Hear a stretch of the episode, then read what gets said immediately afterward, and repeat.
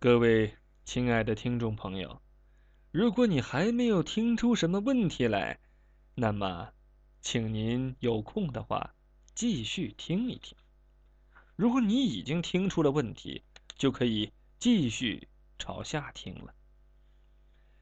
剧团又要下乡演出了，城里的年轻人都迷上了通俗歌曲和摇滚，对传统地方戏没兴趣。观众只剩一些老年人，而这些老年人一年年的减少，最后评剧团只好下乡，不然连工资都发不出来了。农村人爱看地方戏，这一次他们演出的地点是向阳乡。张来和卷小还是唱《西厢记》。一上了台，卷小就对张来含情脉脉的唱：“也是我走到窑洞，玉佩响啊。”咿儿呀，惊动张先生懒读文章。他们总共演了三天，最后一天他们演的是《梁山伯与祝英台》，张来演男主角，卷小演女主角。张来唱：三更里，月牙挂高空，梁山伯思念祝酒红，烧香啊，拜月，为了我的那个恩和爱呀。台下有无数仰视的面孔，被灯光照得白花花，嘴巴都张得大大的。一些小孩干脆爬到舞台边上看。结束后，大家从后台出去，回到招待所卸妆、洗漱，接着就打扑克。他们住在乡政府的招待所里，那趟平房就在乡政府办公楼的后面，而那栋办公楼旁边就是他们演出的礼堂。梁山伯却在四处寻找祝英台，他找了半天都没有看到祝英台的影子。俊小到哪儿去了？他问陶岩。他不是跳进你坟里去了吗？陶岩说。俊小是不是睡了？他问张三。张三跟俊小一个房间。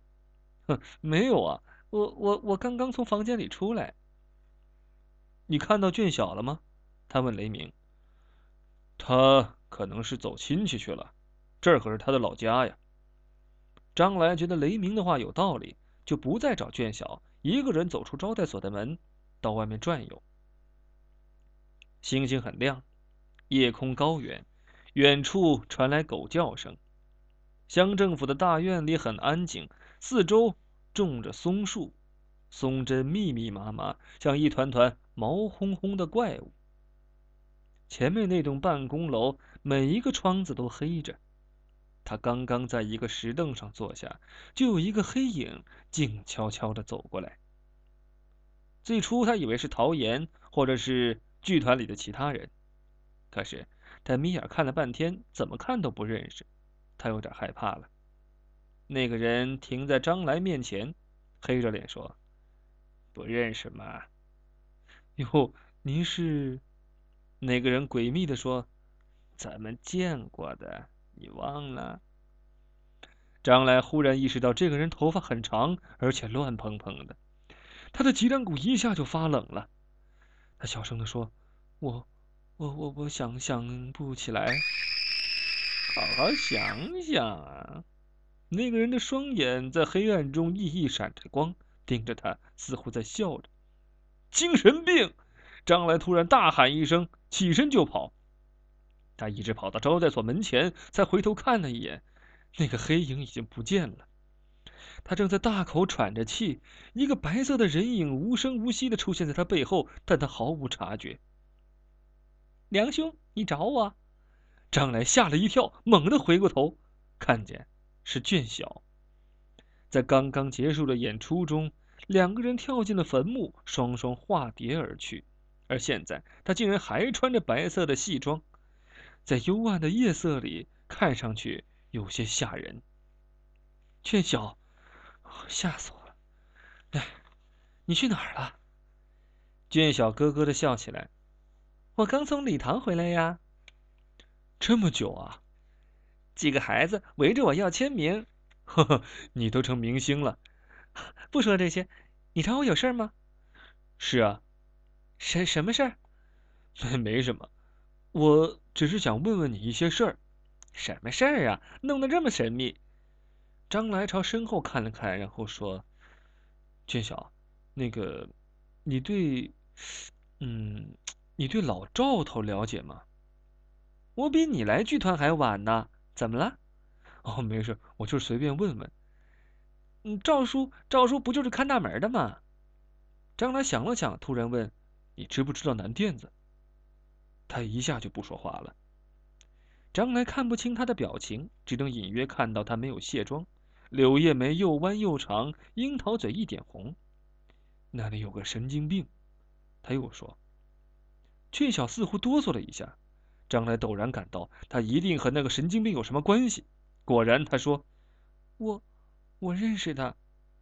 他是谁？他。”他是我的初恋。一阵风掠过，她的白裙子飘起来。招待所里亮着灯，但是听不见里边的任何声音。窗子是两层玻璃。张来愣愣的说：“哦，真想不到啊。”停了停，张来问：“呃，他叫什么名字？”马明波。他怎么疯了？我我不知道。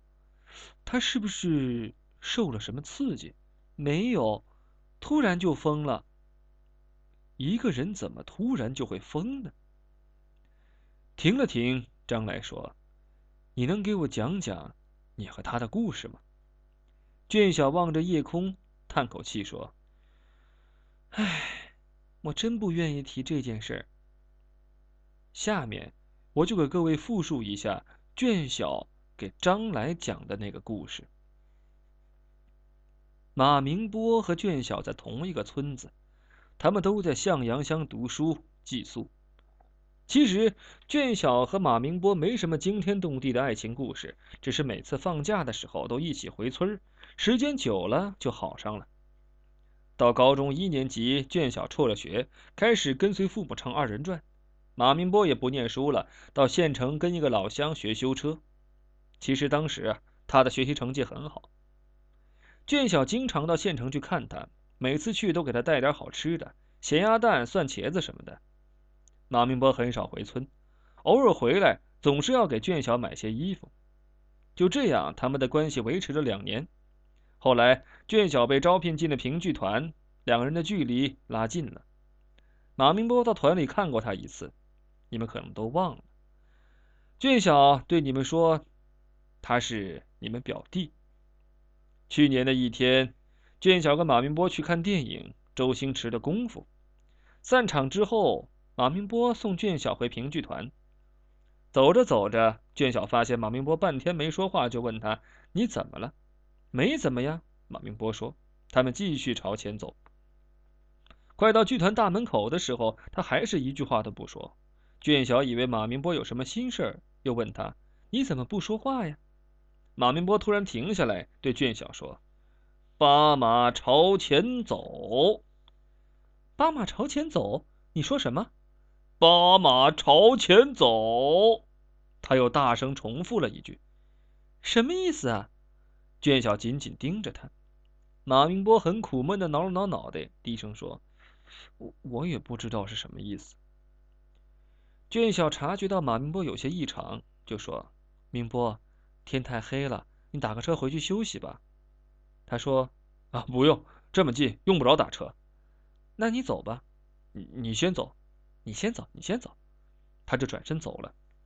他刚刚走出几步，又折回来，走到卷小跟前，轻轻把脸朝卷小伸过来。卷小以为马明波想要亲他一下，实际上马明波并不是来亲他。而是把嘴伸到卷小的耳朵旁，小声地说：“无子点状元。”那口气神秘而且兴奋。卷小呆了。马明波移开脑袋，意味深长的看了看卷小，然后得意的走开了。你知道，剧院大门口那条胡同黑黑的，没有路灯。卷小看着马明波的背影。突然感到他走向了一片黑暗的深渊，再也回不来了。第二天，马明波就不修车了，跑进了南店子。他的父母都不在了，只有一个哥哥已经结婚。俊晓跟他哥嫂曾经几次把他弄回村子，可是每次他都能跑出去。八马朝前走，无私点状元。俊晓讲到这儿的时候，张来的头皮一炸。那次他梦游，马明波对他说的就是这两句。平时平时他吃什么？他问。马明波一直没有被饿死，那么他肯定得吃东西。不知道，卷小低低的说。他感到一阵悲凉。那他睡南垫子吗？我也不知道。去年他过生日时候，我去了南垫子，给他送了些吃的，馒头、咸鸭蛋、蒜茄子，他最爱吃这些东西了。可是都被他扔到水泡里了。张来感到卷小流泪了。今年他过生日，我又去了南店子，给他送馒头、咸鸭蛋、酸茄子，可是又被他扔水泡里了。不管他吃不吃。以后他每年过生日，我都给他送吃的。你是一个好人。其实他已经是行尸走肉，给他送吃的就跟给死人摆贡品一样。张来的脑海里浮现出马明波的样子，他端正的坐在水泡前，举着一根柳枝，恶狠狠的说：“我在钓卷小啊！”看来他大脑里还残留着卷小这个名字。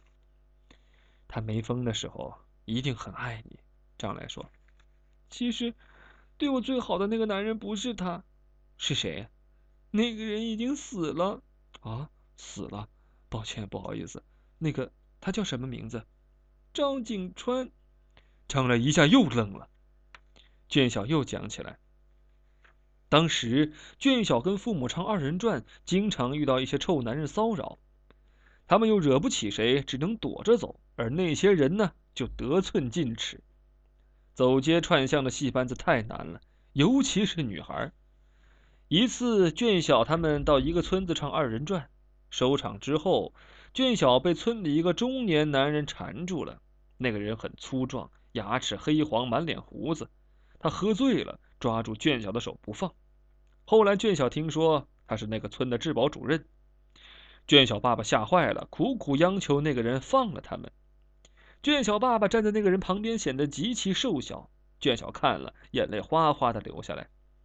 当时周围有很多村民在起哄，那个人肆无忌惮、醉醺醺的说：“我包场，我包了这个小丫头，她就必须到我家里去去唱，否则你你们都都走不了。”这时候，他就出现了。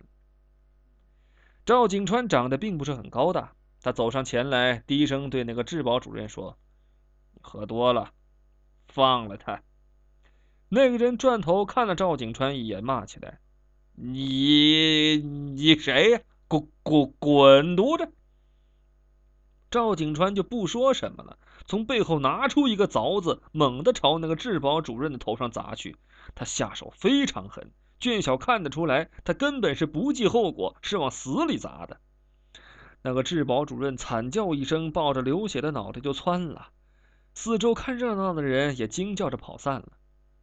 赵景川站在卷小跟前，一点都不惊慌，笑了笑说：“卷小，你快走吧。”卷小不知道赵景川怎么知道他的名字。卷小爸爸胆小怕事儿，连谢谢都没说，拉着卷小急匆匆的跑了。再后来，卷小每到一个村子唱戏，都能看到赵景川。每次赵景川都站在看戏的人群之外，站在最高处，像个哨兵一样观察着四周。每次卷小和赵景川的目光碰到一起，他都远远的朝卷小笑笑。卷小渐渐知道他在暗中保护他。卷小走到哪儿，赵景川就跟到哪儿。一次，卷小实在过意不去，演出结束之后，跑到赵景川跟前，对他说：“谢谢你帮助我，不过……”我想告诉你，我已经。卷小想告诉他，他已经有男朋友了。赵景川却说：“卷小，我喜欢你，但是我根本没想过要娶你。我知道，我这辈子都配不上你。我看着你唱，就心满意足了。”说到这儿，卷小突然对张来说：“你捡的那个手机，就是赵景川的。”张来猛地抬起头看他。这个诡秘的手机陡然和一个已经死去一年多的变态杀人犯挂上了钩，张来的心一下就悬空了。接着，他马上又想到了盾牌里边的演职人员表，终于触摸到了一股冷森森的鬼气。